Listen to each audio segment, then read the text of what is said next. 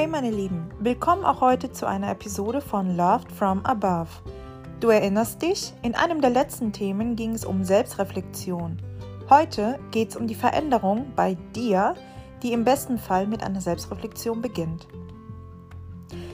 Du hast schon mal versucht, Menschen zu verändern, deinen Partner, deine Eltern, deine Kinder, deine Kollegen oder sonst wen. Du bist unzufrieden, weil deine Ehe oder Beziehung oder Freundschaft nicht so läuft, wie du es erwartest Dein Partner oder dein Freund ist auch einfach unausstehlich geworden oder macht einfach nicht das, was du möchtest.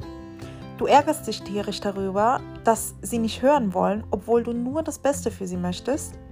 Es ärgert dich, weil du am besten weißt, was diese Personen benötigen und sie einfach nicht hören wollen. Mit der Zeit ist sie dann da, die Unzufriedenheit, der Ärger, es gibt nur noch Zoff und Missverständnisse. Man geht sich auf den Keks. Lästig, oder? Du fühlst dich dann allein, zurückgewiesen und missverstanden. Es kommen Gedanken auf, dass du ohne diese Person, die Bestandteil deines Lebens ist, vielleicht sogar besser dran bist. Dann Glückwunsch, denn spätestens hier hat der Feind, und damit meine ich Satan, das Zepter übernommen und macht so lange weiter, bis deine Beziehung zerbricht, wenn du nicht rechtzeitig die Reißlinie ziehst. Die Veränderung beginnt bei dir. Wenn du merkst, dass dich an einer Person etwas stört und du permanent am Kritisieren bist, dann solltest du selber hinterfragen, welches Verhalten du an den Tag legst und vor allem, was das, was du kritisierst, über dich selbst aussagt. Ist es eher der Zorn oder Verlustangst, die bei dir hochkommt? Denn immer dann, wenn wir uns zu Unrecht behandelt fühlen, missachtet oder nicht respektiert, feuern wir bewusst oder unbewusst Signale ab, die abwertend, ablehnend und abstoßend bei unserem Gegenüber ankommen. Das kann ein Blick sein, eine abwertende Geste, verletzende Wörter etc. Du kannst Menschen nicht verändern. Einzig und alleine die Liebe Gottes kann dies tun und auch nur, weil er unser Schöpfer ist und genau weiß, was das Beste für jeden Einzelnen von uns ist. Fang besser an, das zu tun, was du selber beeinflussen kannst deine eigene Veränderung. Frage dich, wieso dich das Verhalten des anderen eigentlich so sehr stört und was die Ursache hierfür sein kann. Häufig wollen wir das in unserem Egoismus übersehen oder haben irgendwann mal Ängste verdrängt, die jetzt durch das Verhalten des anderen getriggert wurden. Fang an, selber Sorge zu tragen, dass du eine gesunde Beziehung zu dir selbst und vor allem zu Jesus hast. Wir sind gut darin, selbst zu definieren, was wir als Sünde sehen, zum Beispiel Ehebruch, Töten, Stehlen und sagen uns dann, hey, das mache ich ja alles nicht. Ich habe eigentlich eine reine Weste. Aber was ist mit dem, was aus unserem Herzen rauskommt? Egoismus, Hochmut, Besserwisserei, Beleidigungen, verletzter Stolz. Dir ist es bestimmt schon einmal passiert, dass du im Rahmen eines Streits oder einer Diskussion Sachen gesagt hast, die du hinterher zutiefst bereut hast. Und dann hast du vielleicht versucht, diese Reue mit Rechtfertigung zu verdrängen, weil, naja, irgendwie warst du nicht Herr deiner selbst. Heute möchte ich dir und vor allem euch Mädels da draußen sagen, eine weise Frau sorgt für Haus und Familie, eine leichtfertige jedoch zerstört es. Welche Frau bist du? Die weise oder die leichtfertige? Bei dem Haus und der Familie geht es um die Werte, die du vermittelst, dort, wo du eine Verantwortung hast. Dieses Haus sollte voller Hingabe, Liebe, Verständnis und vor allem Respekt sein. Und nicht voller Hass, Zorn, Wut, Selbstmitleid, egoistischem Handeln und Misstrauen. Diese Liebe und Ausgeglichenheit kann dir nur ein allliebender Gott geben. Wenn er dein Fundament ist, dann hast du genug Liebe für andere.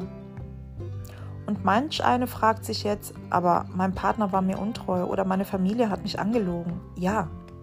Und ja, es gibt viele Gründe dafür, wieso du dich jetzt in diesem Moment vielleicht schlecht fühlen kannst. Aber das sollte dich nicht dazu führen, Hass und Groll zu entwickeln oder hinter die Kulissen zu schauen, wieso das alles passiert. Beziehungsweise, es sollte dich nicht dazu bringen, Hass und Groll zu entwickeln, aber es sollte dich dazu bringen, eher hinter die Kulissen schauen zu wollen und zu hinterfragen, was passiert hier eigentlich? Der entscheidende Punkt ist, was kannst du selbst an dir verändern, um diese ausgeglichene, friedvolle Frau zu werden, die du selbst sein möchtest.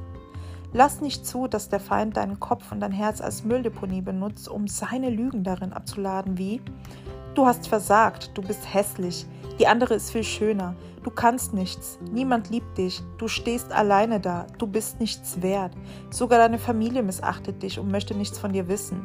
Alle sind besser ohne dich dran.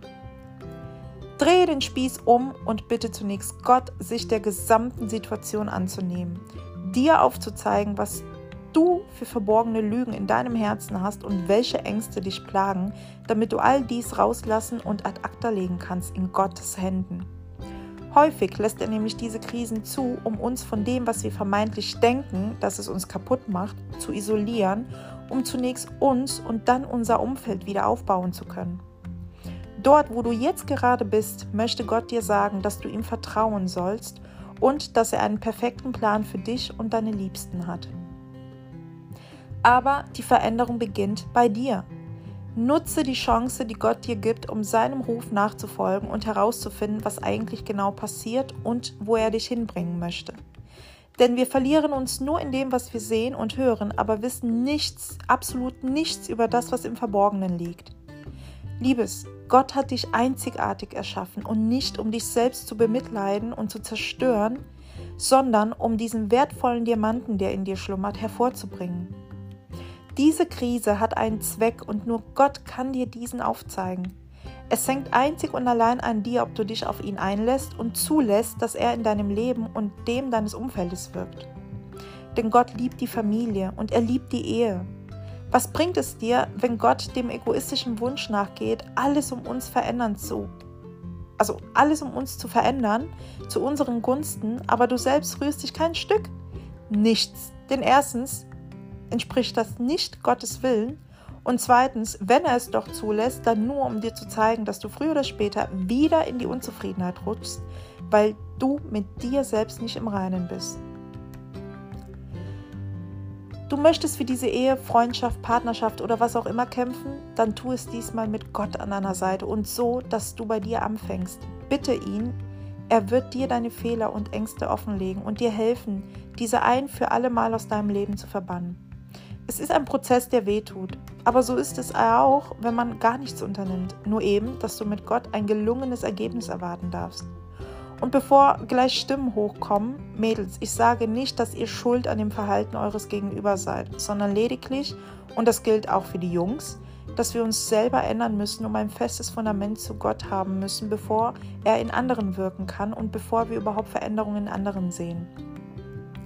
Kümmere du dich um dich und deine Beziehung mit Gott und er wird sich um dein Umfeld kümmern.